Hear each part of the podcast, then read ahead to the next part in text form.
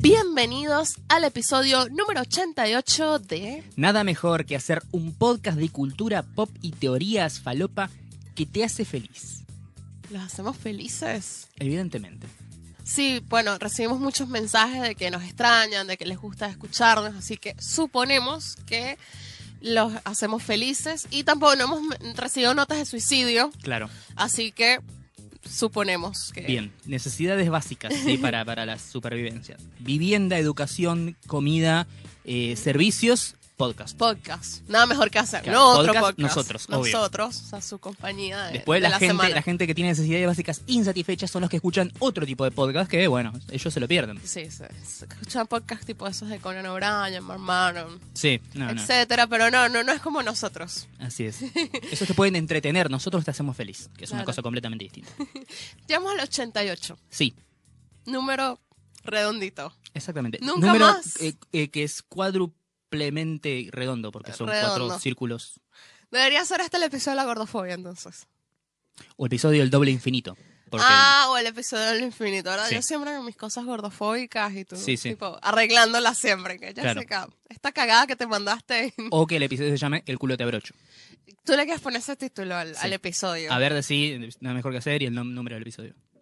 Bienvenidos a Nada Mejor que Hacer, episodio 88. El culo te abrocho. ¡No! ¿Y ¿Por qué? Sin rima.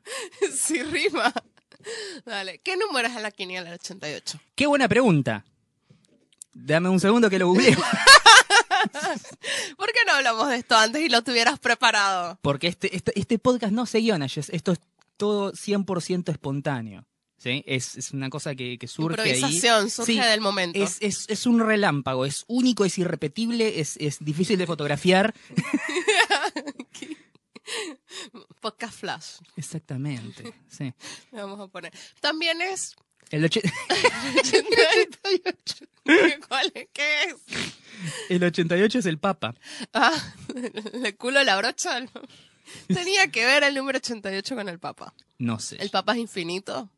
No, me parece que tiene que ver con el concepto del culo te abrocho. Puede ser. Los, num- los, los números de la quiniela en Argentina los designó un monaguillo y bueno, y ahí quedó el mensaje Y ahí subliminal. quedó. Dijo, oh, le recordaba eso. También es el 33, es como doble 33. como Exactamente. Dos, tres. Que sería 66. que sería 66 a su vez. Sí. Bueno, ya estaba. Ya está, ya nos estamos yendo a la mierda. En cualquier momento terminamos haciendo un video de teoría conspirativa en YouTube, que nos vamos a volver muy mogólicos por eso, pero lo vamos a poder monetizar o más fácil. hacemos un hilo en Twitter. Ay, sí, Mira que pero, los hilos en Twitter están cotizando. sí, pero prefiero escribir un libro, Jessica. Tiene... Mira que ahora cualquiera escribe un libro. Sí, es verdad. Dale. Un besito a Penguin, Penguin Random House. Un besito, nos pueden contratar. ¿Cuándo vamos a escribir el libro de Nada Mejor que Hacer? Mm, eh, Las aventuras de Mariano y Jess. cuando perdamos un 30% de masa encefálica. Dale. Va, me, Sí. me anoto, me anoto. Bueno, Pensar ¿quién- que están muriendo los bosques tropicales por esto. Sí, decíamos. Libros de youtubers.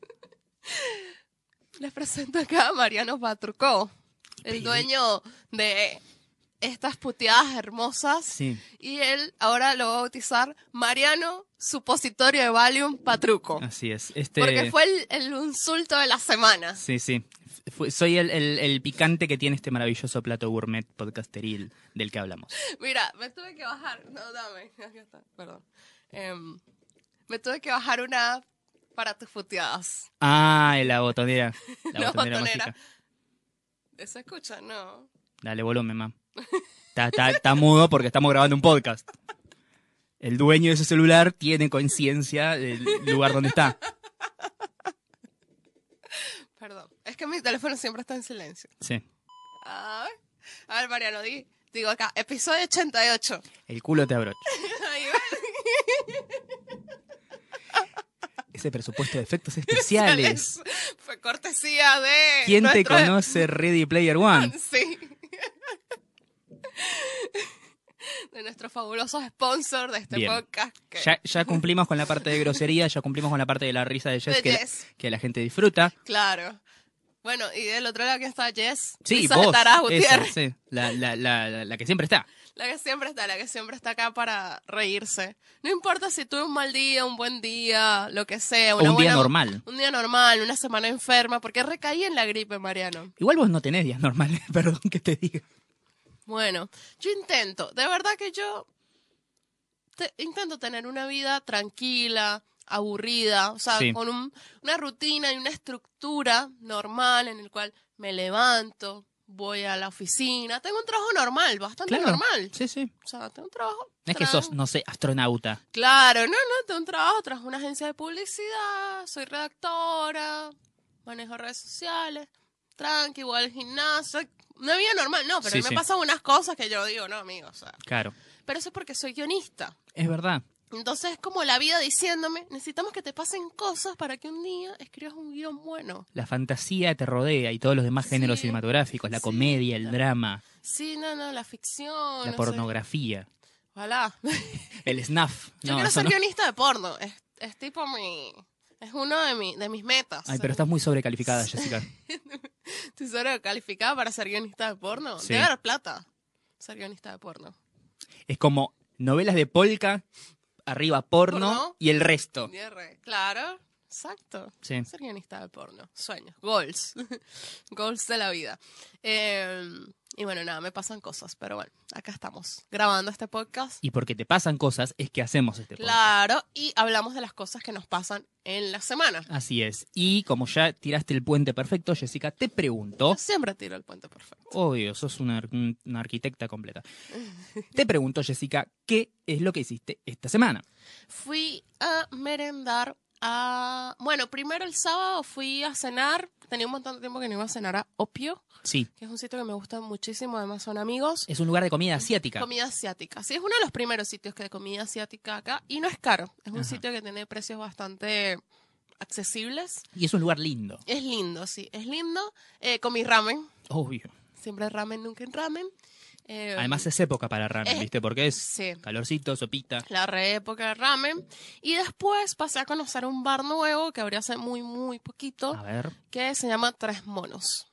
me suena de nombre. Sí. O sea, lo, lo vi en Instagram Sí, Stories todos mucho. están en el fucking bar todos Sí, los sí. días. Todos los días están. Sí, ese bartender tiene muchos amigos famosos. sí, lo conoce mucha gente. Eh, y nada, fui.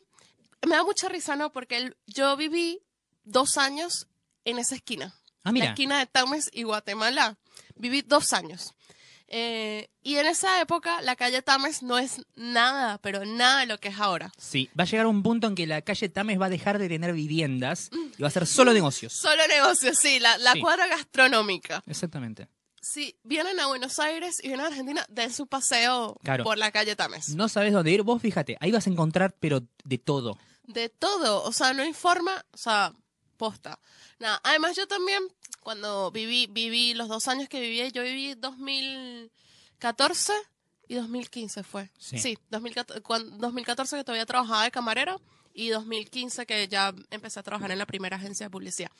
Eh, yo tampoco como que sabía mucho de como comida. Estaba latente, pero nunca fui a latente. Claro. En los dos años que viví ahí jamás fui a tomarme un café en latente, por ejemplo. Y quedé ahí. Jamás. Era, era, era la pre-Jessica. Sí, era la preyes. O sea, tipo, iba a sitios horribles, horrendos para tomar cosas. Pero bueno, nada. Y También conocido como los sitios a los que va todo el mundo. Sí. Eh, y pusieron ese bar en esa esquina, que ese sitio antes era como un bar que se llamaba Bar eh, Madre no sé qué cosa. O sea, era una cosa así re, pero que una sola vez me senté a tomar un té con leche ahí que no me acuerdo por qué. O sea, como que... que era un bar básico y clásico, digamos. Sí, pero era cualquier verga era. Bueno, entonces esta gente se puso un bar ahí, que está muy, o sea, ahora está muy bien tener un bar ahí, sobre todo en esa calle. Es chiquito, eso sí, la barra es bastante chica, caben como ocho personas y yo soy una persona que le gusta sentarse mucho en la barra. Sí. Eh, Porque lo- sos una alcohólica. sí. No, me gusta compartir con, o sea, me gusta la barra, o sea, es Sí, sí. no me gusta la mesa. sí, era esa época. Eh, bueno, perdón. Me estaba enseñando una foto mía donde yo le decía aguante la cachaza y ahora, tipo, no puedo tomarme una caipiriña ni en pedo. Sí, sí. Tu, tu, tu pasado oscuro. Hay un pasado oscuro, re pasado oscuro. Bueno, eh, entonces nada, me pedí, me tuve que sentar en una mesa y me pedí una reversión de Sazerac, con, pero con sake. Explain. Un Sakerac era. Y ah, yo tengo de- que lo que tenía el trago, así que se los puedo contar. Sé que el sake es algo japonés, Sí. Que es como un licorcito, que se sirve como en mini tacitas. Mi tacita, la explicación. Un licor japonés. Sí. Pero lo otro no tengo ni idea. Me decís Sásera y yo te digo, sí, sí, el, el- el volante por izquierda de San Martín de San Juan. ¿Qué sé yo? Ay, Mariano. Es un equipo de fútbol para que la gente que no lo sabe. Ah, Sakura. Tenía Buley, Sake, Buley que es un borbón, Sí. Sake, miel y soja, solución no moto y bitter. Ah, mira, le falta un- una, una bola de arroz y es directamente una- un plato de comida del sudeste asiático. Sí, sí. No, tienen buenos cócteles. Tienen, bueno, tienen varias reversiones. Tienen un milkicilin, que es una reversión de... Pe- Un del penicilin penis- con del penicilin. Sí, es, tiene Johnny Walker Black, whisky ahumado, especias, jengibre y limón clarificado. Ah, mira. No sé por qué le pusieron, mi- no tiene nada de leche. Bueno, Pero capaz que se ve blancuzo. Sí, bueno, no sé. Bueno, me tomé un cóctel ahí, estaba muy bueno, el lugar está bueno, quiero ir un día y sentarme en la barra, o sea, ir más temprano Claro. y sentarme un rato más en la barra. Bien. Y- Aprobado. Aprobado, sí, sí. Y después fui el domingo a merendar a un sitio donde yo siempre quise ir a merendar y nunca había ido. O sea, en siete años que estoy acá viviendo en Buenos Aires nunca fui. Las Violetas. Ah, muy bien. Como una señora, doña, Sí, sí. A merendar a las Violetas. Tomar el té. Claro, entraste a la violeta, te pusieron una mantilla sobre los hombros, ¿viste? Unos lentes bien gruesos y, y ahora sí puedes sentarse, señorita. Re, sí, es alta merienda, posta. O sea, pero es la merienda argentina, o sea, Sí. tipo sanguchito de miga, Oh. eh, masitas, torta, eh, tostadas, todo. Café, Bien. no sé qué. Y al final te dan una copita de, de espumante. Ah, qué genial. Ah, Muy bien. re. hice, hice una fila de más de 30 minutos para poder entrar. Bueno, igual 30 minutos no es tanto. Con este frío. ¿Afuera? Afuera Uh, bueno. Te entonces- la regalo. entonces sí, entonces sí. tenía muchas ganas, posta, de, de merendar. Bueno, ahí. pero lo disfrutaste. Sí, sí. valió la pasé, pena la sí, espera. Valió re la espera. Igual hubiera estado bueno que no hubiera espera. Sí, obvio. Pero también le quita como misticismo al sitio. Sí, es verdad. Vas, te serviste, sentás y es como... Sí, como que, ah, vine tan fácil, o sea, no, Sí. es tan, no es tan bueno, entonces, no. Está muy bueno, de verdad. Si un día quieres de verdad llevar a tu novia, Sí, hola Mica, ¿cómo estás? Decirle a Mariano que te lleva las violetas. vamos a ir a las violetas, como, Vale. como una pareja de señores grandes. sí, ¿por qué no? Están buenas esas experiencias. Sí. Están buenísimas. Bueno, nada, eso hice el fin de largo, porque fue un fin de larguísimo. Sí, es verdad. Hoy tuvimos feriado nacional por el Día de la Independencia, el 9 de julio, ¿sí? Y Cer- el lunes era puente. claro, puente turístico para que la gente pueda viajar y hacer Igual no, cosas no, demás. todo, no todo el- hubo gente que trabajó el lunes, Sí, bueno, sí, lástima por ellos. los esclavos, pero bueno, como yo no, o los freelancers. o los freelancers. Yo no trabajé, También conocido como los esclavos 2.0. bueno, yo no trabajé, entonces nada, fui. Y el lunes eh, fui a otro bar, a Parque Bar, y ese bar ya lo conozco hace un montón de tiempo. Ajá. Me volví a cagar de frío y recaí en la gripe. Qué lindo. Qué lindo, como broche de oro. Sí, igual no se te escucha engripada. No, porque me tomé unos tecitos Big Claro. y me hicieron re efecto. Muy bien. Pero ayer me veías y yo estaba todavía con la congestión que no daba más. Me gusta que sigamos manteniendo la, la- el hilo conductor de los chivos de, de Eh, medicamentos, de medicamentos antigripales. antigripales, sí. Me agrada mucho eso. Ya los laboratorios están empezando a tomar nota. Sí. Bueno, por eso no pude hacer nada más el resto de la semana. Toda la semana llegaba a mi casa, caía muerta. Bien. O sea, tipo, dormir, dormir, dormir. Yo esta semana, fuera de todo lo que tiene que ver con el trabajo y estar en mi casa haciendo nada, no tuve demasiada actividad, pero sí eh, seguí poniéndome al día con un montón de series que me habían quedado Iba, pendientes. pensé que ibas a decir, seguí poniéndola. y dije, ¿dónde? No, no. Seguí poniéndome al día con un montón de series que me quedaban pendientes. Sigo viendo eh, Big Little Lies y eh, Euphoria. La dos- telenovela gringa. Porque Sí. eso es una telenovela. Pero me encanta. y muy artísticamente lograda. Sí, sí, sí. Eh, también estuve viendo Euphoria, tal vez la serie revelación de este año junto con Chernobyl. Sí. Tiene mucho sexo, Euphoria. Eh, Ayer justo pasé los canales, estaba en Sí. casa de una amiga, yo no tengo cable en mi casa, pero... claro, O sea, yo HBO lo veo por HBO Go. claro, sí, sí. Eh, y estábamos pasando HBO y pensamos que estábamos pasando Billy Little Lies y de repente vemos así tipo un garche, tipo, ¿qué es esto? Y era Sí. Euforia. Sí, sí.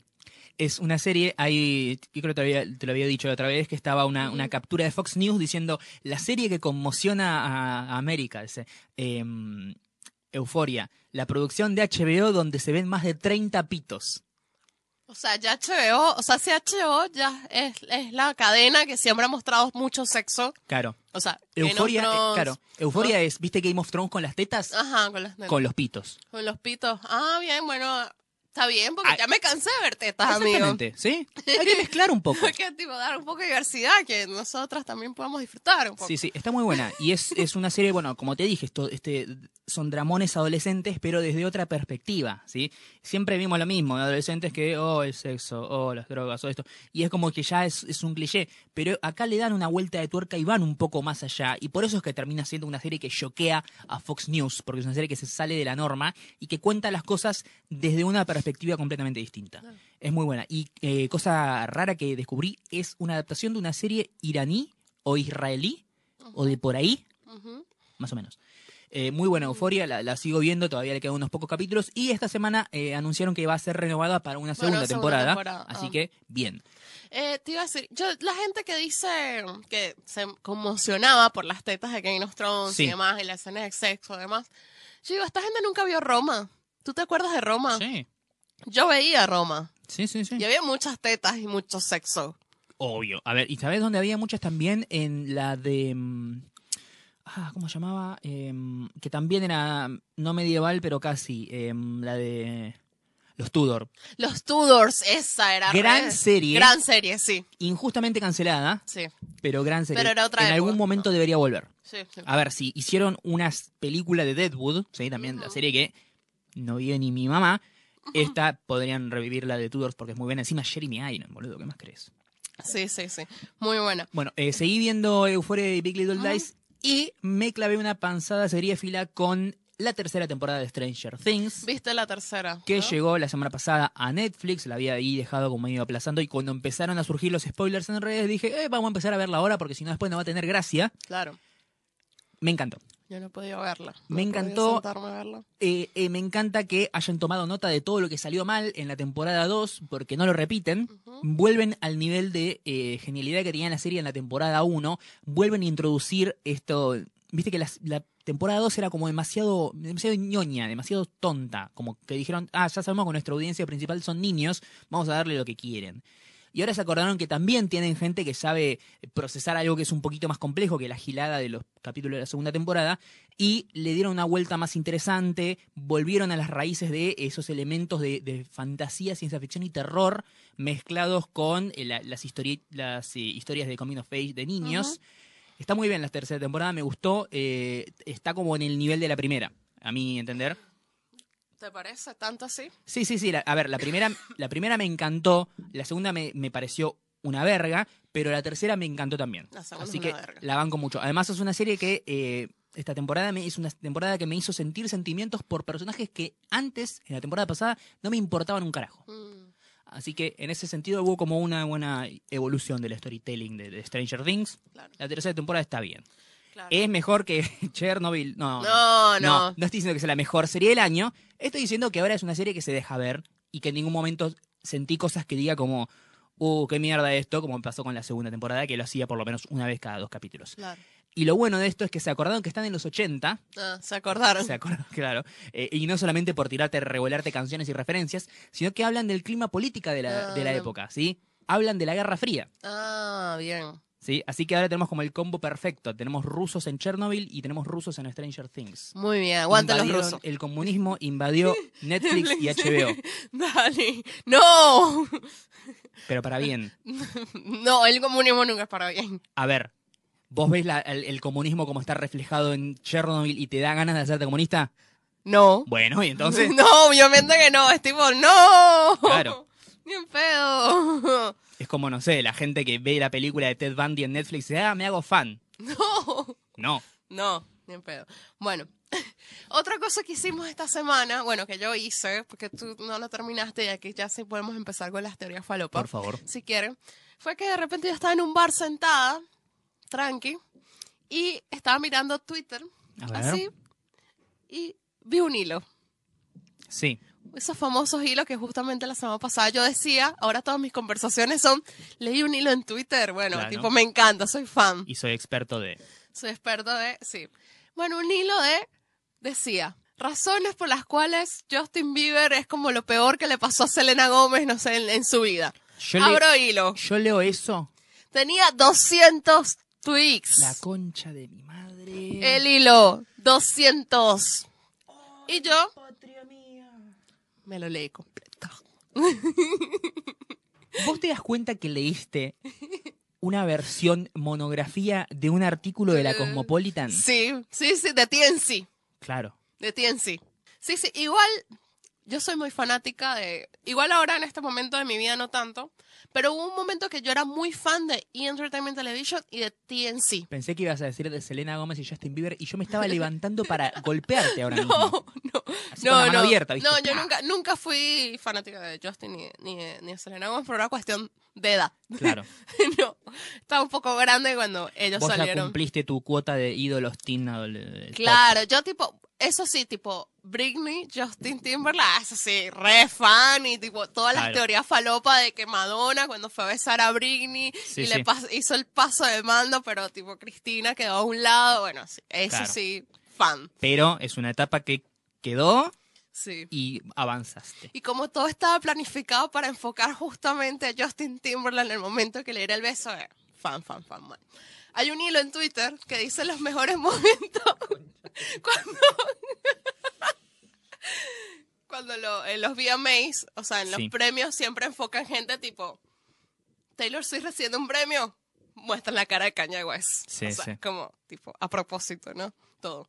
Eh, bueno, me leí el, el hilo en Twitter, ¿no? Y yo decía, bueno, esta gente no, la gente sor- la gente sorprendía de todas las cosas que Sí, pasaban sí. en el hilo. Te leíste la mitad de Harry Potter y la piedra filosofal en versión TMC, ¿sí? en versión sí. Y la gente sorprendida, ¿no? Como, bueno, porque hice, mm, eh, bueno, había videos, todo, y que no, porque esta parte de la canción que escribió Selena Gómez, y después esta foto que subió Selena, justamente el momento que salió Justin Bieber de cenar Claro. con no sé quién cita, restaurante tal en Los Ángeles. Claro, que, que eh, Kendall Jenner le dio like. Le dio like, sí, sí, o sea, tipo re. Imagínate si esta gente volcara este entusiasmo por la investigación Sí, a cosas que tienen relevancia para la raza humana. ¿Sí? O sea, destruyen Monsanto, boluda. Sí. Re. Eh, bueno, nada, hicieron todo el hilo con todos los videitos, la- las referencias, las fotos. Bueno, el hilo en resumen, o sea, si ves todo, dices, bueno, sí, Justin Bieber se garchó a la mitad de las modelos de Victoria's Secret. Sí. Mínimo, ¿no? Pero era, era Justin Bieber. O sea, él no tenía ni que ir a buscarlas. Claro. Las minas eran casi que, Justin Bieber me dio follow en Instagram. o sea, tipo, uh, me lo puedo garchar, ya está, listo. Claro. Se acabó. O sea, tipo, él no violó a nadie, ¿no? O sea, Que sepamos. que sepamos, ¿no? Eh, lo único que sí, Selena era una pelotuda. O sea, que siempre como que volvía con Sí. él. Pero también había algo de como, que era lo que le hacía volver siempre con él, ¿no? Sí. O sea, quién sabe, no sé, no estamos dentro de Selena para saber qué, qué es lo que piensa o lo que sentía en ese momento, ¿no? Eh, pero bueno, el hilo fue súper viral. Yo en el momento que lo leí dije, bueno, ya está, lo leí. Ni siquiera le di retweet. Dije, Sí. ya está. Lo vi. Y después un montón de gente que no, no le interesa ese tipo de farándula, ni habla nunca de Justin, ni de, ni de Selena, era tipo fans del hilo. Es que es una muy buena puerta de entrada para conocer algo que tal vez no, no, no Sí. entiendas. El tema es que es demasiado. Demasiado. demasiado. Y después había los memes. Hasta, hasta Manuel Bartual Manuel. fue más corto. Y el chabón tenía un, un- un hilo narrativo conductor. Claro, plot twist, no sé qué. Pero este era muy bueno también. Sí, Tenía sí, sí. tipo, "Ah, y ahora, ah, mira, pero salía con Hailey, ay, no sé qué, pero, ¿sabes cómo está? Pero Justin, o sea, se casó con. Lo, la cuestión es que él se casó con esta mina hasta ahora, Sí. con Hailey. Que salió así como a medio de la nada, ¿no? Sí, no, fue una mina que Porque sí. no, no, no era famosa, No, famosa. no, no, él salió con las modelos de Victoria's Secret más famosas de todos. Claro. Y- Pero eligió una, digamos, razonablemente desconocida. Sí, como que dijo, bueno, me caso con esta y ya está. Y fue así como que, bueno, me voy a casar con ella. Claro. Todo el mundo se quedó como que, ah, bueno, Encontró la religión, básicamente. dale, ok.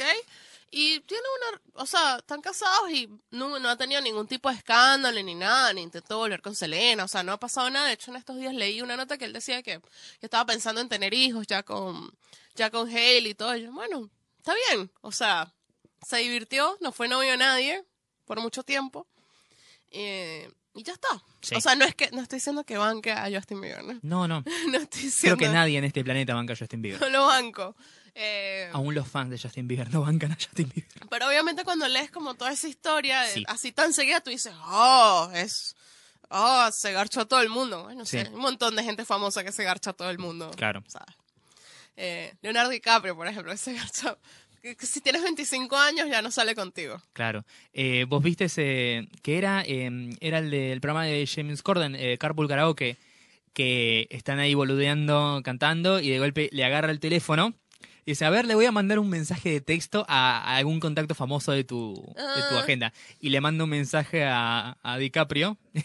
Y le dice, hola, hola Leo, ¿cómo andás? Carita con guiño, ¿viste? Algo Sí. así. Y le manda. Y DiCaprio le contesta algo como, hola, eh, ¿cómo andás? ¿Todo bien? ¿Quieres salir? Vamos, hoy nos encontramos esta noche, Sí. ¿eh? ¿Te paso a buscar? Sí, Y, sí. Pará un poco la Pará. concha de tu hermana. Ahora, sí, sí, me acuerdo de eso, me acuerdo.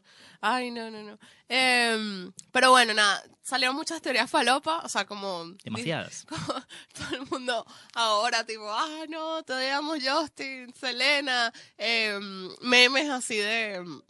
El, eh, ¿Viste el meme de Chris Jenner? Sí. Tipo, voy a dormir. Ah, Hilo sobre la relación de... Es muy bueno. Salió un test en BuzzFeed que, que ¿quién ¿Qué personaje del hilo? del hilo, eh, ¿qué celebrity del hilo de Justin Bieber y Selena Gómez? Ya me salió Selena Gómez, Ah, porque mira. siempre boluda, nunca involuda. Yo seguro que si lo hago me sale el negro de The Weeknd, ¿viste? Alguien así me- un poco relevante. Sí, tipo, The Weeknd con quien Selena salió, que sí, dos meses. Claro.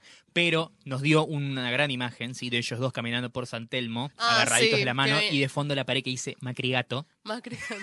Sí, Esa foto recorrió el mundo. Sí, lo recorrió, me acuerdo. Eh, pero bueno, nada. Pero aguanta los hilos en Twitter, lo- Sí. los rebanco. Después salió el, el en contra. Sí, po- porque decían, no, porque ese, ese hilo obviamente está sesgado, porque lo escribió una cuenta fan de, del fandom de Selena Gómez, entonces salió el del lado de Justin Bieber, Uy, ¿quién lo hizo? ¿Los, ¿Los mismos que hicieron el documental bancando a Michael Jackson? algo así. ¿Qué decía básicamente? Bueno, se cogió niños, pero era muy buen bailarín. sí, sí. Y ya, ay, gente, basta, o sea, deténganse. Pero bueno, nada, Twitter nos trae esas alegrías. Sí, Y a veces se cae también. Sí. Sobre todo cuando alguien osa hablar bien de una red de social. una red social. La semana pasada, justo hace una semana, estábamos diciendo acá, pero yo también digo que lo dije, tipo, aguante Twitter, la única red social que nunca se cae. Exactamente. ¿Qué pasó? Se Se cayó. Twitter. Y esta vez no hubo eclipse al que echarle la culpa. Sí, no hubo clics, ¿eh? ¿Vos crees, perdón que te meta, porque ya, No, no, ya- sí. bueno, ya la gente lo sabe, sí se cayó Twitter, bien, durante un par de horas estuvo fuera de, de servicio. Una hora. ¿Una hora entera? Fue una hora. Ah, mira. Yo Todos estuve- pensamos que fue más porque, claro, estuvimos tiempo sin entrar. claro, fue como, oh, fin de mundo para todos. Bueno, Sí. Bueno, eh, ¿vos, ¿vos pensás que eso tiene que ver con la aparición del hilo de Selena y Justin? yo, re. Que generó tanto tráfico en Twitter que de golpe se crasheó, Teoría como en su momento la foto de Ellen en los Oscars, Ah, sí, me acuerdo. que sí. rompió Twitter. Que rompió Twitter. Puede ser, ¿eh? Insta. Sí, rompió Twitter. Claro. Claro, la foto de Ellen fue la, la más retuiteada en su momento. Sí, sí. Que después el, el pibe de los, de los Nuggets se lo quería quitar, ¿te acordás? Sí, sí. Sí, sí. Pero bueno, la, la- la cosa es esa. Para mí, tiene que ver con. Porque venía bien Twitter. Ven- Ujú. Tenía años sin caerse, durante si- sin crashear de manera global y generalizada, Y justo se cayó cuando aparece este hilo de Twitter. este hilo de Twitter. ¿Vos decís? Habría que ser un poco más responsable con los hilos de Twitter, gente. Había mucha gente leyendo el hilo al mismo tiempo, entonces Sí. se, se gente que no tiene Twitter. Porque viste que esto llegó, por ejemplo, a, como dijiste, estaba en BuzzFeed, ¿sí? Seguramente, no sé, portales de- del orto como Te- Teleshow o Oh. Infonews o lo que mierda sea, lo levantaban y lo pegaban ahí. Esto se está diciendo en Twitter, la historia de Selena Gomez y Plan, gente por fuera que capaz que no tiene cuenta, entra ahí para verlo, porque obviamente en, una, en un artículo de un portal web no vas a pegar 200 tweets No, completos no. de un hilo porque te pegas un tiro. hacer un resumen del Sí, hilo de... que eso es una nota de anfibia. Bueno, y para mí tiene que ver con eso, generó demasiado tráfico. Claro. Sí, pues ahora que nombraste la foto de Ellen, Sí, siempre no, no se me va a olvidar que pudo haber sido la mejor foto, la mejor selfie de la historia, sí. que lo fue. ¿Y quién sale en la selfie? Kevin Spacey. Kevin Spacey. Bueno, pero podemos hacer de cuenta que ese no es, que es Christopher Plummer. Dale, sí. Ponele. Tendría que hacerlo Ellen, ¿no? Subir de vuelta la foto esa, pero eh, tapar la cara de Kevin Spacey con la de Christopher Plummer, como hizo Claro. Ridley Scott en su película. Pero hablando de eso, ¿sabes que el que le hizo los el que le hizo los cargos Sí. los retiró?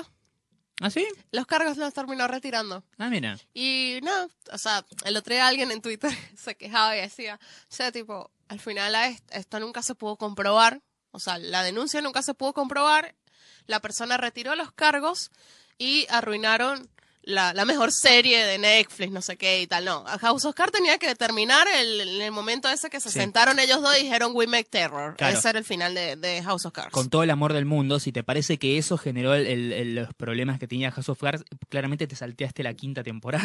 sí, Eh, bueno, eso. Y por otro lado, bueno, sí, el, el primer denunciante que es este joven actor, que es el que estaba en la serie de Star, Wars, eh, Star Trek Discovery. Sí, sí, Bueno, ese retiró los cargos. ¿Qué pasa con los otros 35 denunciantes? pero es que creo que no, lo demás no hicieron denuncia, ¿Ah, no? nada. Fue por esa denuncia nada más. Ah, mira. y retiraron los cargos. Y quedó como...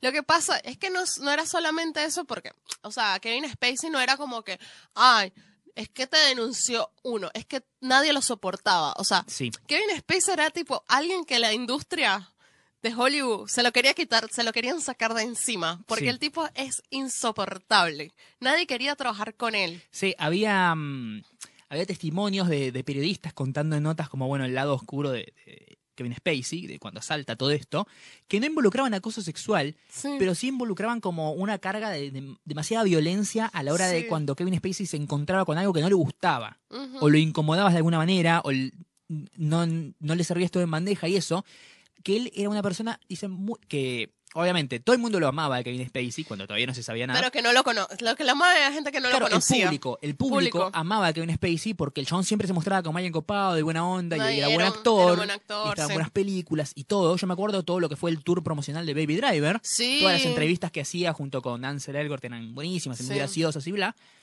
Pero él puertas adentro era tremendo hijo de puta. Sí. Y bueno, Sí, salió a la claro, luz. por eso era, era una per- un personaje que la industria se quería sacar de encima.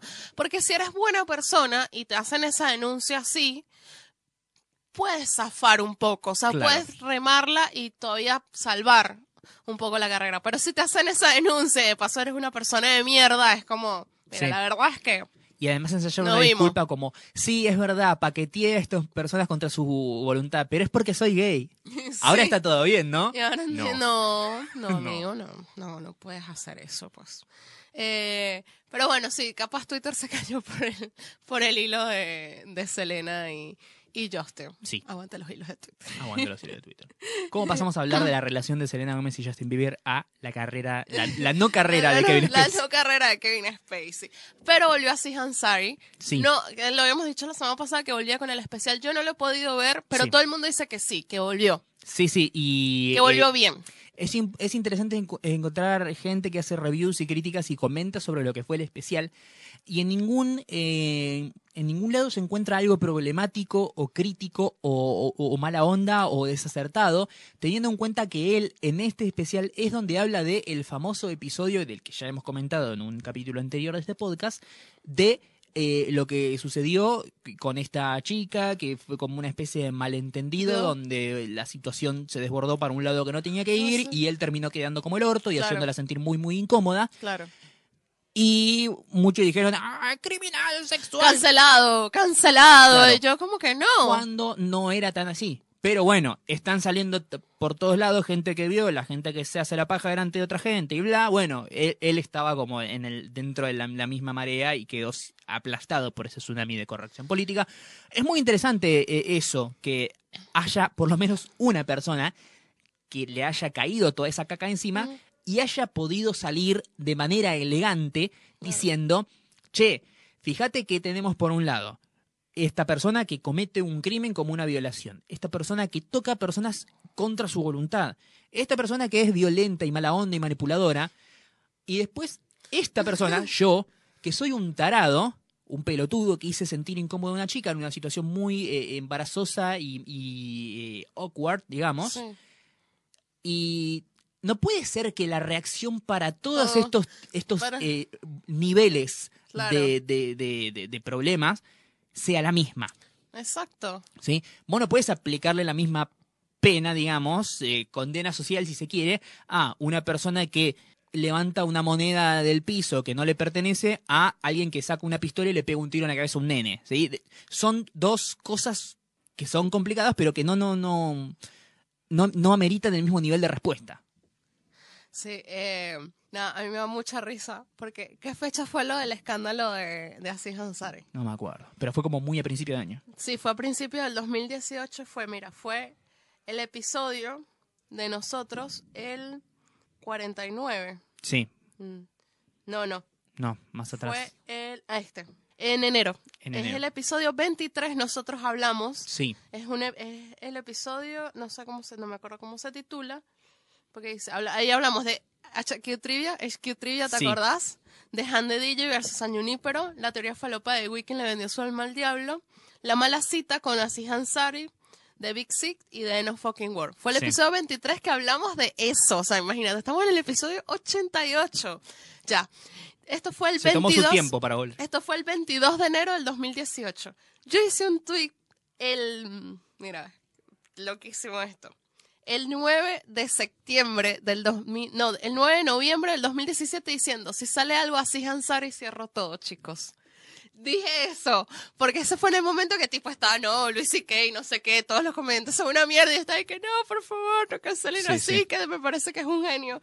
Demás, y nada, después salió eso y yo dije, no, o sea, y creo que lo debatimos y dijimos, o sea, tipo, ¿hasta qué punto, o sea, se puede malinterpretar una mala, una mala cita de tipo, me estás violando? Sí, y además esto sirve para separar, digamos, lo que sería la paja del trigo. Qué gracioso que diga paja y ahora dentro de dos minutos lo voy a nombrar a Luis y Kay.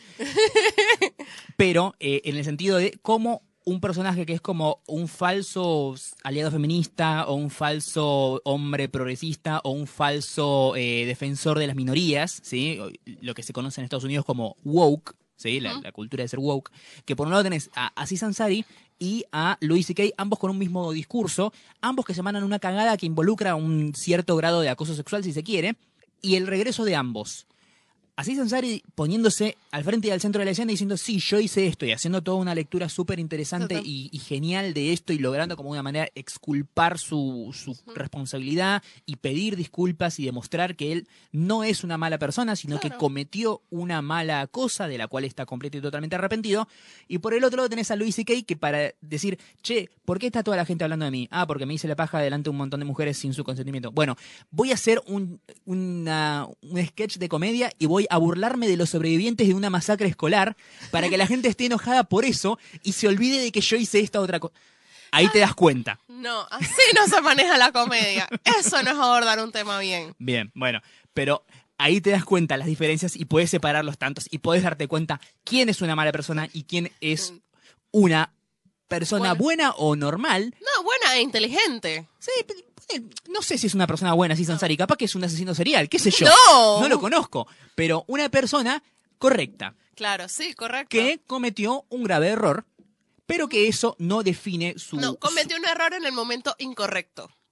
Porque, lo, o sea, eso salió justo cuando estaba todo el... el- Está bien, pero no hay momentos tema- correctos para hacer cosas. No, no, obvio. Pero él, él hubiese tenido esa mala cita dos años antes. Y no hubiera pasado No nada. hubiese Sí, yo pasado absolutamente nada. Eso no significa que si vos esperas cinco años, podés tener un pase libre para hacer lo que se te cante con una mina. No. Sí. No, no, obvio que no. Además, lo que yo dije, y lo dije en su momento, tipo, la denuncia que día salió al día siguiente que él se ganó un Golden Globe. Hmm. Que todo el mundo lo aplaudió en el auditorio y que te amamos así, gracias por escribir Master of None. Se ganó la otra, la guionista, por el, por el episodio que hizo también en Master of None. Todo el mundo aplaudiendo y de pronto y que, bueno, una vez tuve una mala cita con Aziz Ansari y todos y que... mm, Sí. Si él no se hubiese ganado el Golden Globe, porque en ese momento él estaba en el, en el, en el epicentro de Sí, acababa de hacer un especial de Netflix, tercera temporada de Master of None. Sí. segunda temporada, Master of None, Segunda, pero no, y se acaba de ganar el Golden Globe por eso. Era ahí cuando tú te ganas un Golden Globe por eso, todo el toda la industria te voltea a ver. Y es como, Sí. sos increíble, sos lo más. Y sale alguien y dice, no, sos lo más. Y todo el mundo queda como, Claro. "Ah, eso, eso afecta. O sea, fue una cuestión de cosas. La denuncia salió seis meses después del haberse ganado el Golden Globe. No hubiese pasado nada. O lo hubiese pasado mu- mucho, en mucho menor medida. Pero Bueno. era como el momento exacto Está bien. para que pasara todo eso. Pero igual, Sí, eso no sé. significa que vos No. estés esperando el momento adecuado para hacer lo que quieras hacer. No. No, no. La cita esa había sido, no sé, seis meses antes Claro, por eso. de, de eso. Y tú vas a buscar justo ese momento. O sea, amiga, Mm. piar, o sea, Bueno, eso. Bien por Asís. Bien, bien por así lo banco, ¿viste? Yo, cuando llego con una persona es buena, Claro. tengo razón. Tengo razón, yo tipo, yo voy a seguir ba- bancando así Hansar y, ves, Perfecto. I know. Yo también. ya está, ¿ves? Yo nunca lo cancelé. Yo tampoco, pero por eso, tipo, no, hay gente que está como expectante, cancelando, vamos a cancelar a todos. Sí. Todo el mundo cancelado, nunca nadie se ha mandado una cagada, todos, todos somos perfectos, no, o sea, basta, menos que violes, o sea, cometas una violación posta, mates a alguien, Sí. no puedes estar cancelando gente. No, porque no sé quién cita, le dio un like a una foto de Rosalía que sale con una piel. Seguro ella también usa pieles y mata animales. No, le dio un like, o sea, basta. Sí. Eh, deténganse de cancelar gente. Nos vamos, nos vamos a quedar sin gente. Estoy esperando que nos cancelen, María. Igual nosotros estamos recancelados un montón de gente. Sí. Pero bueno, que la chupen. Que la chupen. Quiero que me canceles. Cancélame esta. bueno, seguimos. Em, te quería contar que tú mañana, no, pasado mañana vas a ver el Rey León. Exactamente. Yo no voy a ir. No. Eh, no te voy a poder acompañar en esta oportunidad. Otra película más que vas a deber, Jessica. No, bueno, pero capaz en función con niños y después puedo ir a verla, pero la voy a tener que ir a ver subtitulada. Eh, no, al revés, doblada. Eh, perdón, doblada. Igual me gusta doblada. No mentira. ¿Quién soy yo para cuestionarte tus gustos, No Jessica? sé. Bueno, te aviso que la película tiene 61% en Rotten Tomatoes. ¿Estás segura, Jessica? No, a ver ahora cuánto está. Bueno, estaba en 61% ayer. Ahora está en 60%. 60%. Wow, cambió tanto. No, no, no, está bien, está bien. 60%. Bueno, lo que tú decías es que la... La, lo que pasa, la, la opinión general, digamos así, siendo como una, como una gran generalización de las eh, opiniones que surgen después de ver la película. Las primeras críticas salen de Estados Unidos. Y obviamente hay gente que dice que es lo mejor del mundo, hay gente que dice que es lo peor del mundo. En el medio hay un montón de lecturas, pero siendo como un promedio entre todas, podemos decir que dicen que El Rey León 2019 es el Rey León de los 90. Prácticamente no cambian ni un punto ni una coma de la película lo cual para algunos puede estar bien, para otros puede parecer una paja, pero dicen que el punto donde la película pierde en comparación con la original es en el hecho de que el fotorrealismo súper, hiper realista de la animación de estos animales eh, falsos es tan, tan, tan real que es muy difícil notar la expresividad de los animales porque los animales no tienen expresiones faciales. Claro. O sea, cuando vos ves en la película animada que Simba ve el momento en el que Mufasa cae y muere, lo ves triste. Ves Spoiler. Mariano. Spoiler, bueno. Bruce Willis es un fantasma. El Titanic se hunde. No. Sí. Yo Eh, no vi sexo sentido. Sí. Mentira. Dale. Bueno, eso. Vos ves la cara de terror y miedo y tristeza del leoncito animado. En cambio, acá lo que ves es un león. Que abre mucho los ojos, sí, pero no, en ningún momento es terror ni tristeza. Ni... Y eso es lo que pierde un poquito de gracia a la película, sí, porque son personajes que no pueden expresar emociones de una manera visual. No. Y otro punto que me parece que es gravísimo por parte de los realizadores de la película, la canción Can You Feel the Love Tonight. Can You Feel the Love Tonight, sucede completamente durante el día. Son boludos. ¿Qué? Está literalmente en el título de la canción. La escena sucede de noche porque tonight significa esta noche. Esta noche. Y el cuadro musical sucede todo durante el día. Son unos pelotudos. ¿Por qué? ¿Cómo dejaron que pasara eso? No sé, no lo entiendo. Y me parece una cosa tan boluda que no puedo creer que hayan sucedido completamente la totalidad de la producción de la película, hayan dicho perfecto, corte, se imprime, esto va al cine, y se encuentren con eso. Qué loco. Sí. No, me muero. Bueno, sí. Yo también creo que pasa eso. Creo que la historia va a ser la misma. O sea, no tocaron nada. No, no, la gente que ve la película, que vio la película, dice, es la misma película. Dura 15 minutos más, pero prácticamente los diálogos son los mismos, las escenas son los mismos, no agregan mucho. La banda sonora tiene las mismas piezas compuestas por Hans Zimmer, pero hechas de, de nuevo. claro. Es es la misma película. La misma película. Eso depende, para mí, a mí sinceramente es como, ¿para qué voy a ver otra la misma película otra vez? No. Sin Pero embargo, para, los nenes. claro, sin embargo, para otros eso le puede parecer genial porque lo que querían ver era El Rey León, pero con otra técnica de animación. Sí. Y para la y- gente que está conociendo esta historia por primera vez, es bueno que esté como ligado bastante al material original. Claro, porque un niño, o sea, los niños de ahorita, de 5 o 6 años que van a ir a ver esta, que los que van a ir a esta película, no te miran una película de hace 25 años. O sea, es como que, no, eso es Y por- viejo. y por eso hay que pegarles.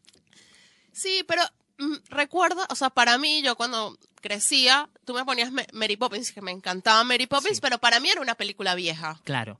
Pero o sea, la- era la- como, está está, buenísima Mary Poppins, pero no, o sea, tú me decías, eh, si tenía más valor para mí eh, El Rey León, que había recién salido en ese momento, que, que, que la fui a ver al cine, que Mary Poppins fue una película que vio mi mamá en el No, cine. obvio. O sea, Pero lo que voy es que los dibujos animados nunca pasan de moda. Claro, no pasa, pero, pero en retrospectiva, o sea, cuando tú veías los dibujitos animados del, de, los de los años 60, tú decías, esto es viejo. Sí. Me gusta, pero es viejo. Quiero, o sea, para mí no es como, no lo siento cercano, porque no es algo de mi época, pues, o sea, de mi generación.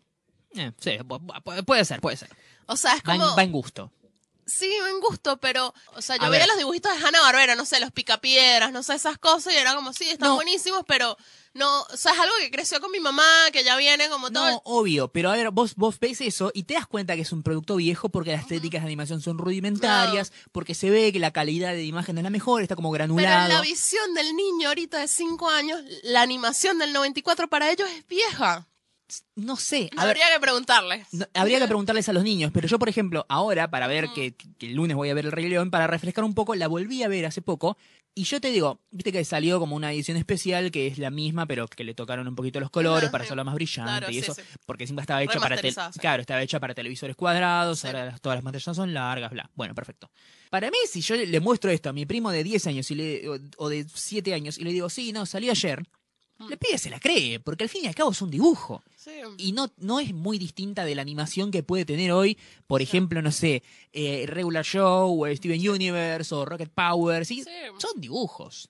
Pero ellos quieren la experiencia del cine también. Sí, de bueno, irla a ver obvio, al cine. obvio, sí, obvio. O sea, en no- ese aspecto sí. O sea, tampoco, tampoco es lo mismo Mary Poppins para mí que para mi mamá que la fue a ver al Claro. cine. A ver, por ejemplo, yo hace poco vi a una niña muy chiquita y contemporánea quedarse completa y totalmente embelesada viendo Alicia en el País de las Maravillas, la, La- versión la original versión de Disney original. del 54. Porque era un dibujito al fin y al cabo. Y el- tampoco es que los niños tienen tanta No capacidad de, de- concha. de gusto y raciocinio, así que dicen, ay no, esto se ve muy viejo. Ay no, la música se nota que es de los 80.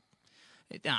Al nene le das algo que tenga colores, luces, música, estímulos simples. Es, y es lo mismo. Claro, sí. Sí, o sea, se Nada, le pones, mirando. le pones cuatro cajas, un manojo de llaves y jugá, y el nene Bueno, se construye una Debo ser que a mí me espacial. sorprendió muchísimo que la Bella y la, la Bella Durmiente, Blancanieves no, porque la, la, la animación de Blancanieves era una, una verga, Sí, pero la Bella Durmiente, que justo episodio, vamos a seguir hablando de la Bella Durmiente, Sí.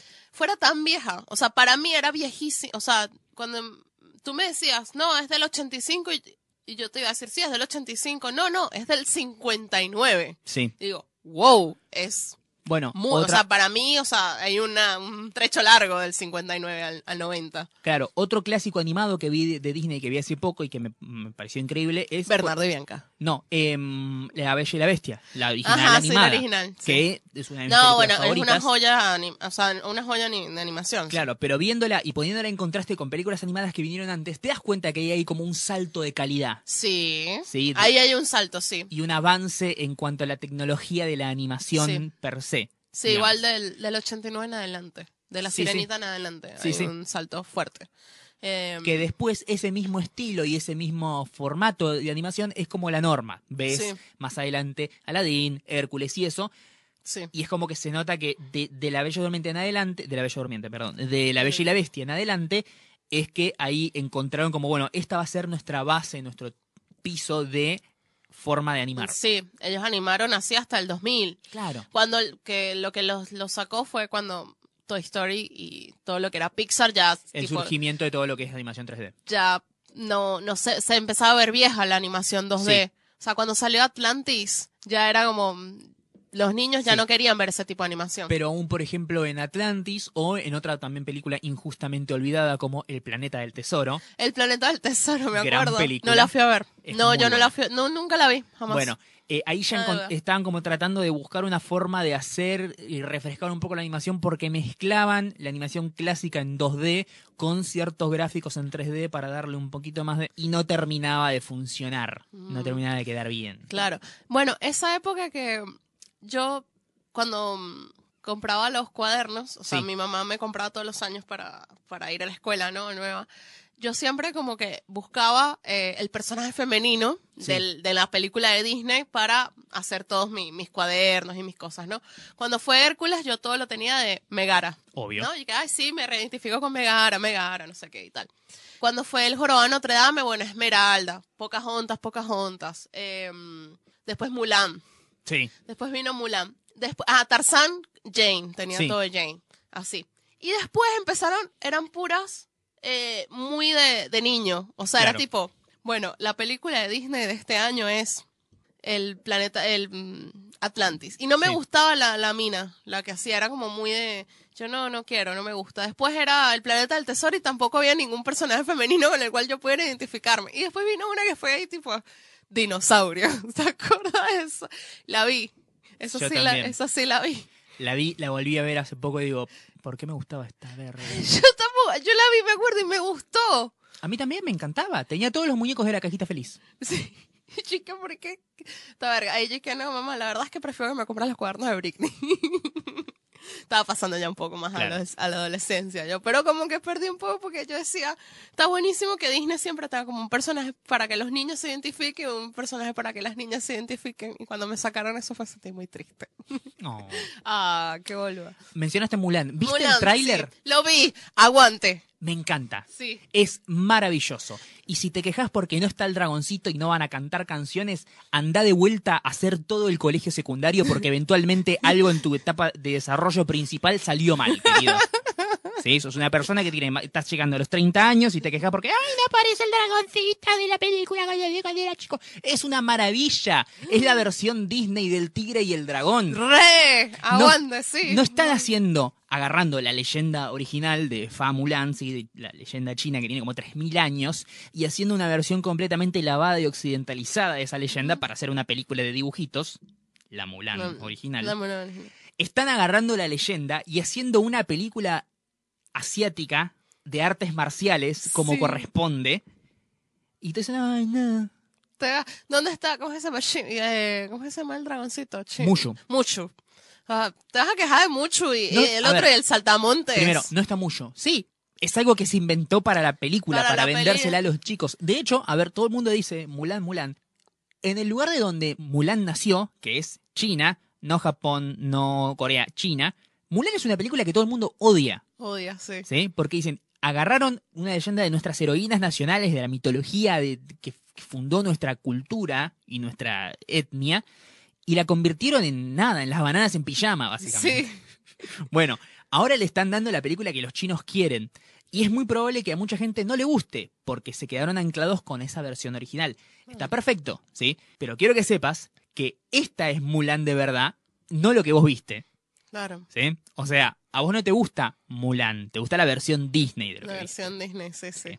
Eh, nada, estoy. Esa, bueno, vamos a ver, porque yo siempre que salió el tráiler, sí la quiero ver y después 60% en Rotten Tomatoes, o sea, la concha Sí. de su madre. No, no, no, esta me parece que va a estar buena en serio, porque de verdad hay una búsqueda de hacer algo distinto. Espera. O sea, muchas de las quejas, como dije, son del Rey León. Es la misma película que ya vi. Probablemente esta sea una película completamente distinta. Y yo banco.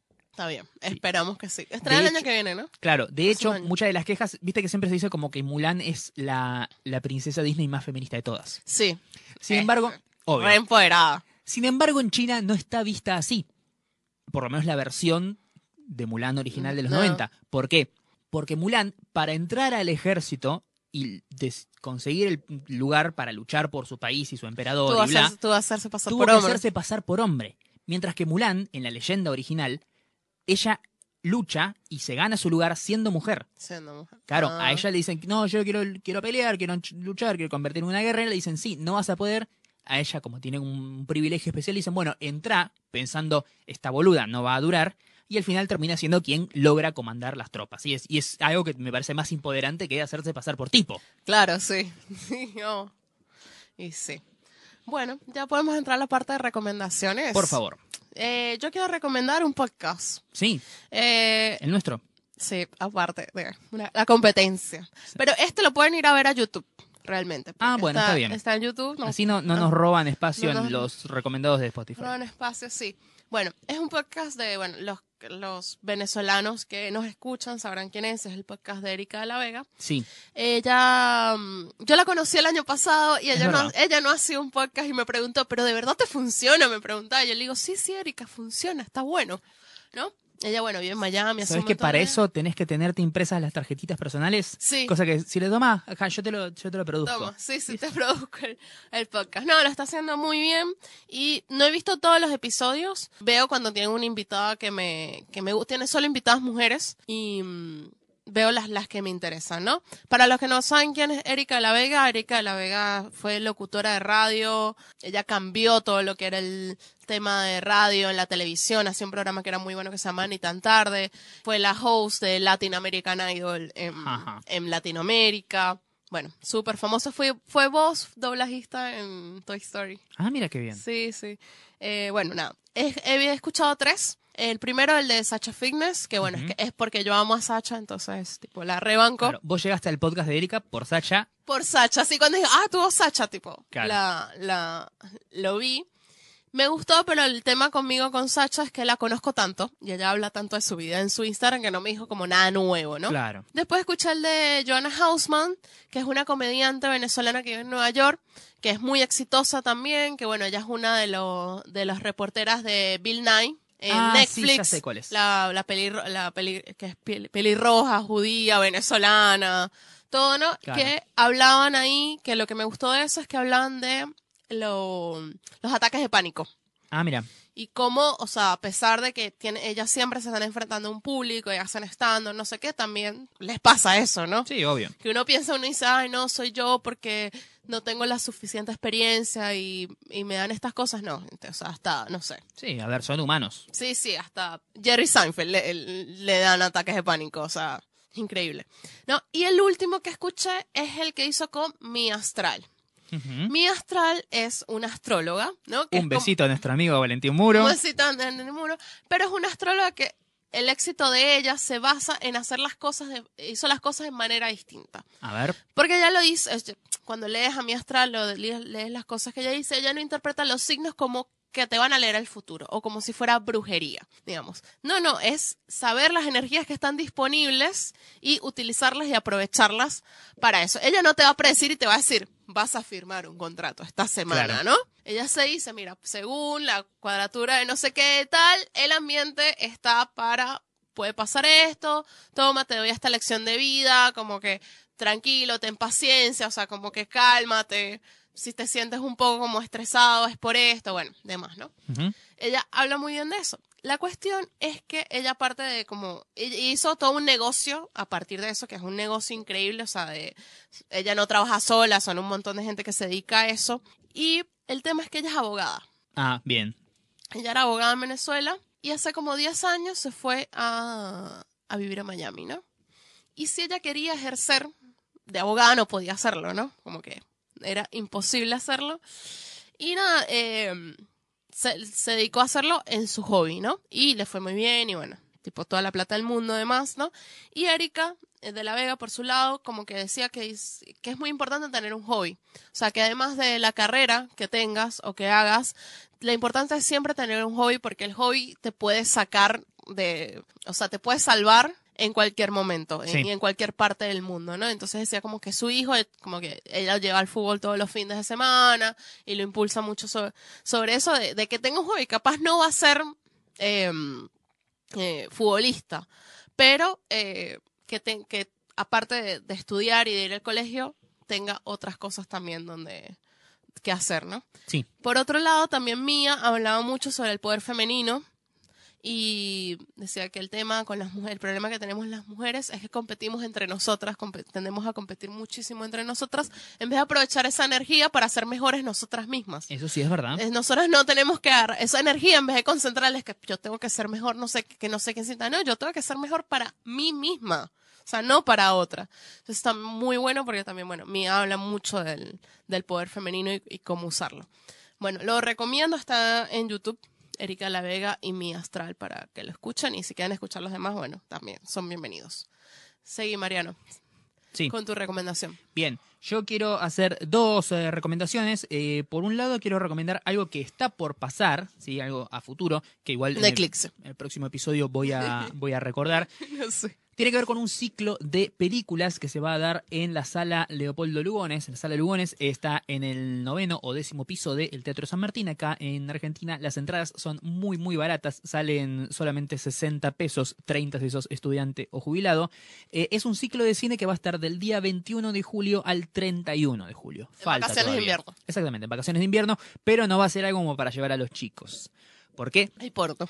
Hay drogas. Hay algo de eso, hay No. algo de eso, pero no. eh, Ahora tienes mi atención. no demasiado. Es un ciclo de giallo. Las películas clásicas de la década del 70, de ese subgénero de terror italiano, que mezcla un poco de elementos sobrenaturales con un poco de policial y queda un pastiche hermoso de colores y tanadas.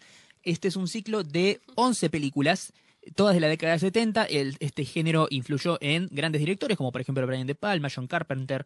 eh, este ciclo va a estar compuesto por películas de grandes exponentes del giallo como por ejemplo Mario Bava, Lucio Fulci, Dario Argento, ¿sí? Ah, el hombre bien. que hizo Suspiria. ¿Van a dar Suspiria o no? No, no van a dar Suspiria, pero van a dar la película que Argento hizo antes de Suspiria, ¿Cuál? que es su eh, primera incursión en el giallo, y para mí es el mejor giallo de todos, es El pájaro de las plumas de cristal. El lunes 22 lo van a dar, más conocido como El uccello de la piume di cristallo, eh, película del año Uccello. 1970. Todas las películas tienen cuatro funciones, ¿sí? arrancan desde bien temprano al mediodía hasta bien tarde a la noche, y solamente vas a ver una película por día. Por ejemplo, el domingo 21 está de eh, Mario Bava, Seis mujeres para el asesino, Chidone per l'assassino, del año 69. Después, por ejemplo, hay, esta es, como dije, de Mario Bava, hay una de Lucio Fulci, que es muy buena, una lagartija con piel de mujer, una Lucertola con la pelle di donna, del 71. Como dije, está eh, El pájaro de las plumas de cristal, de Argento, y eh, después está la que para mí es una de las películas con el mejor título de la historia del cine mundial. Te digo el, nombre en sí. italiano. Il tuo vizio è una stanza schiusa e solo io ne tengo la chiave. Ok. ¿Cómo sería la traducción? Tu vicio es una habitación cerrada y solo yo tengo la llave. Frank. Decime si no suena increíblemente pornográfico. Muy pornográfico. O sea, suena como algo que hubiese escrito Neruda. Claro. Neruda medio porno. Neruda era medio porno. Tal vez no haya leído tanto de Neruda. Eh, bueno, estas películas pueden verse del 21 al 31 de julio. Pueden buscar los horarios en la página de eh, la sala Lugones del, del Complejo Teatral de Buenos Aires o hay un evento en Facebook, pueden encontrarlo ahí. El ciclo se llama Todos los colores del giallo. Del 21 al 31 hay 11 películas para ver, cuatro funciones diarias cada una en el Teatro San Martín. La entrada cuesta solamente 60 mangos o 30 si sos estudiante o jubilado. Y me parece que son películas que valen mucho la pena porque son ¿Qué se películas... compra con un, un alfajor cuesta 60 pesos. Sí, es verdad. ¿Un café cuesta 60 pesos? Un café especialidad no. Claro, en, en McCafé Más puede ser. puede ser. Puede sí. ser. No, la verdad es que es increíblemente barato. Son películas de los 70 que eh, no, no, no se dan normalmente en cines. Así que vale la pena mucho verlas, sobre todo si te gusta bueno, este subgénero de, de películas. Como dije, si te gusta Suspiria, te gusta el Giallo, porque es como el, el mayor y más grande exponente de, esta, de este subgénero, ¿no? Por otro lado, quiero recomendar, porque ya que estamos acá en, en el hilo de cosas baratas, quiero En un recomendar... hilo de Twitter. Escuché hilo de Twitter. Quiero recomendar una colección de libros, sí, que está saliendo con el diario de la Nación. Es una colección de libros que se compran por fuera del diario, sí, son opcionales. Es de Stephen King. Estamos chivos de la oración ahora. No Ojalá, sabía. ojalá porque si fuera así me los estarían dando gratis. Pero no. Es eh, una, una colección de libros de Stephen King con una edición muy bonita, ¿sí? Están eh, hechos en tapa dura. La- el precio de los libros es muy barato, ¿sí? Si buscan cualquier libro de King en las librerías no lo van a encontrar por menos de 700 pesos porque son libros primero gordos y segundo caros. Pero acá el primero, como siempre, sale esta mitad de precio. ¿Es gordofóbico de libros? No, me encantan los libros gordos, pero son caros. O sea, me encanta leerlos, no me encanta pagarlos. Pero estos están bastante baratos, salen solamente 500 pesos. Que no es mucho. No. No, ¿Qué compras con 500 pesos, María? no sé, Jessica. Una caja de alfajores. Una caja de alfajores o una, Alfajor Today. claro, o una sola comida en un lugar bueno. Claro. No, yo hoy me salió barato el, el sanguchito que me compré. Ah, mira. Bueno, eh, No me salió 500 pesos, pues. No, obvio. Esta colección tiene libros muy buenos, como por ejemplo It, eh, dividido en dos partes. Está también Carrie, Misery, La Milla Verde, El Resplandor, eh, Salem Slot, La Larga Marcha, Un Saco de Huesos. Eh, está también La Zona Muerta, excelente en- en novela. Hay un montón de libros buenos de, de King. Esta colección solamente tiene 20 volúmenes y está bueno si no leíste nada de King porque son ediciones que están buenísimas y eh, están a un precio bastante accesible. No sé, yo las estoy comprando porque de estos hay 10 por lo menos que no tengo, así que voy a ir comprándolos. Tranqui.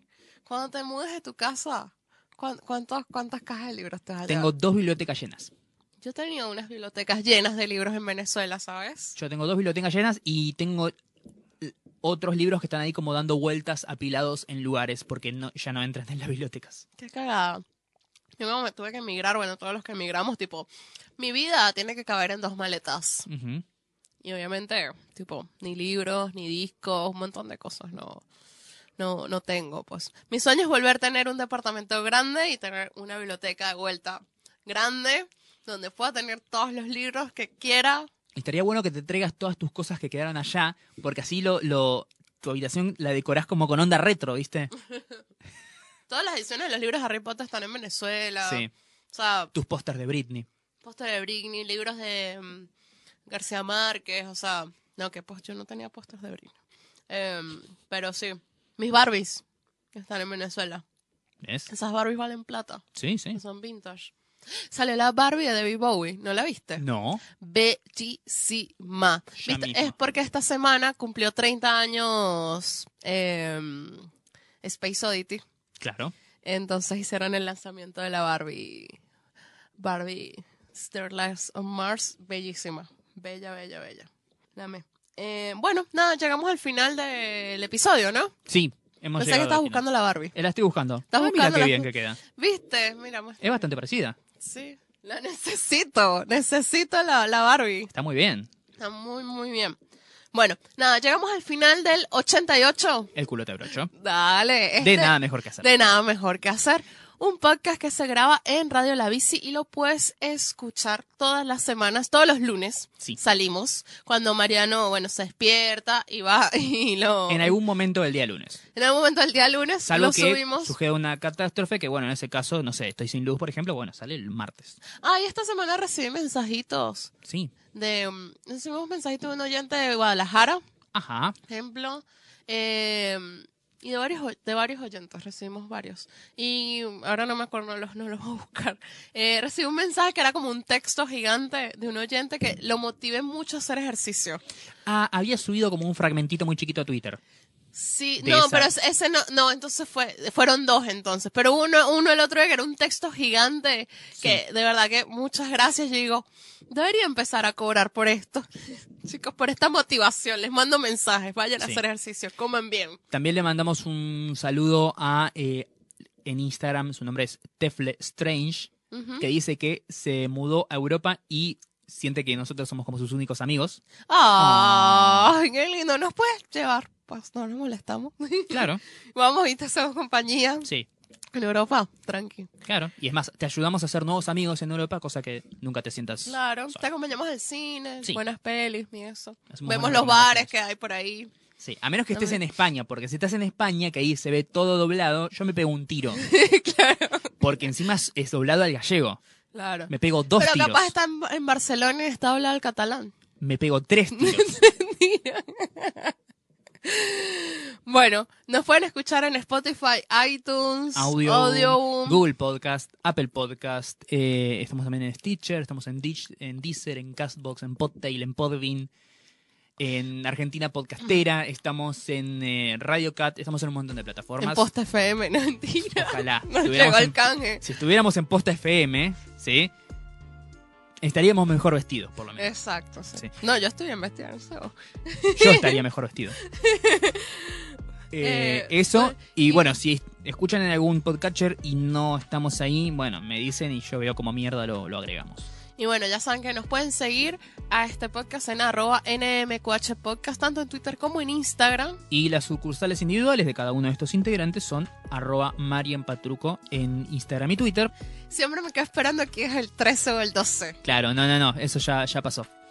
ya, es pasado. Nunca y a más. mí como arroba la Dolce ya es tanto en Twitter como en Instagram. Bien, y creo que ya no queda nada más que decir, ¿no? Ya no queda más que decir. Nos vemos. La nos escuchamos. No, claro, nos ¿Nos escuchamos. Nos vemos, to- to- todavía no, no incursionamos en YouTube. No, Algún no. día lo vamos a hacer, Así nos dan nuestro canje para escribir el libro. claro. Dale.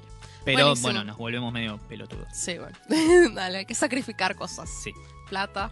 Coeficiente intelectual. Dale. Nos vemos. Chau. Adiós.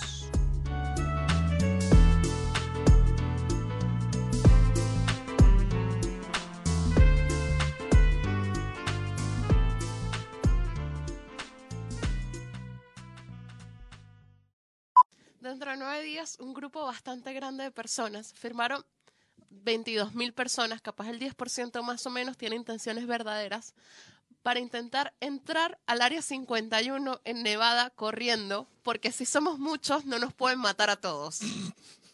El pináculo de la estupidez yankee es Dios hermoso. mío. Ojalá que vayan cuatro, ¿viste? Digan, bueno, no importa, lo intentamos igual. Cuatro muertos. Le- le- ese tipo, necesito saber quién va a televisar eso. Hay un evento en Facebook. Posta. We will, we will, we, we will all meet, up, meet, meet, up at the Area 51 al Insane Tourist Attraction and coordinate our entry. Is we Na- Naruto run, we can move faster than their bullets. Let's see them aliens. Ahora decí, is very difficult. A mí me pareció demasiado intenso. Llegó un punto que dije, no, ya fue. Oh, terminaste. Yo le leí todo. Hija de puta. Te presté un libro hace un año y todavía no me lo devolviste. me, leí el libro.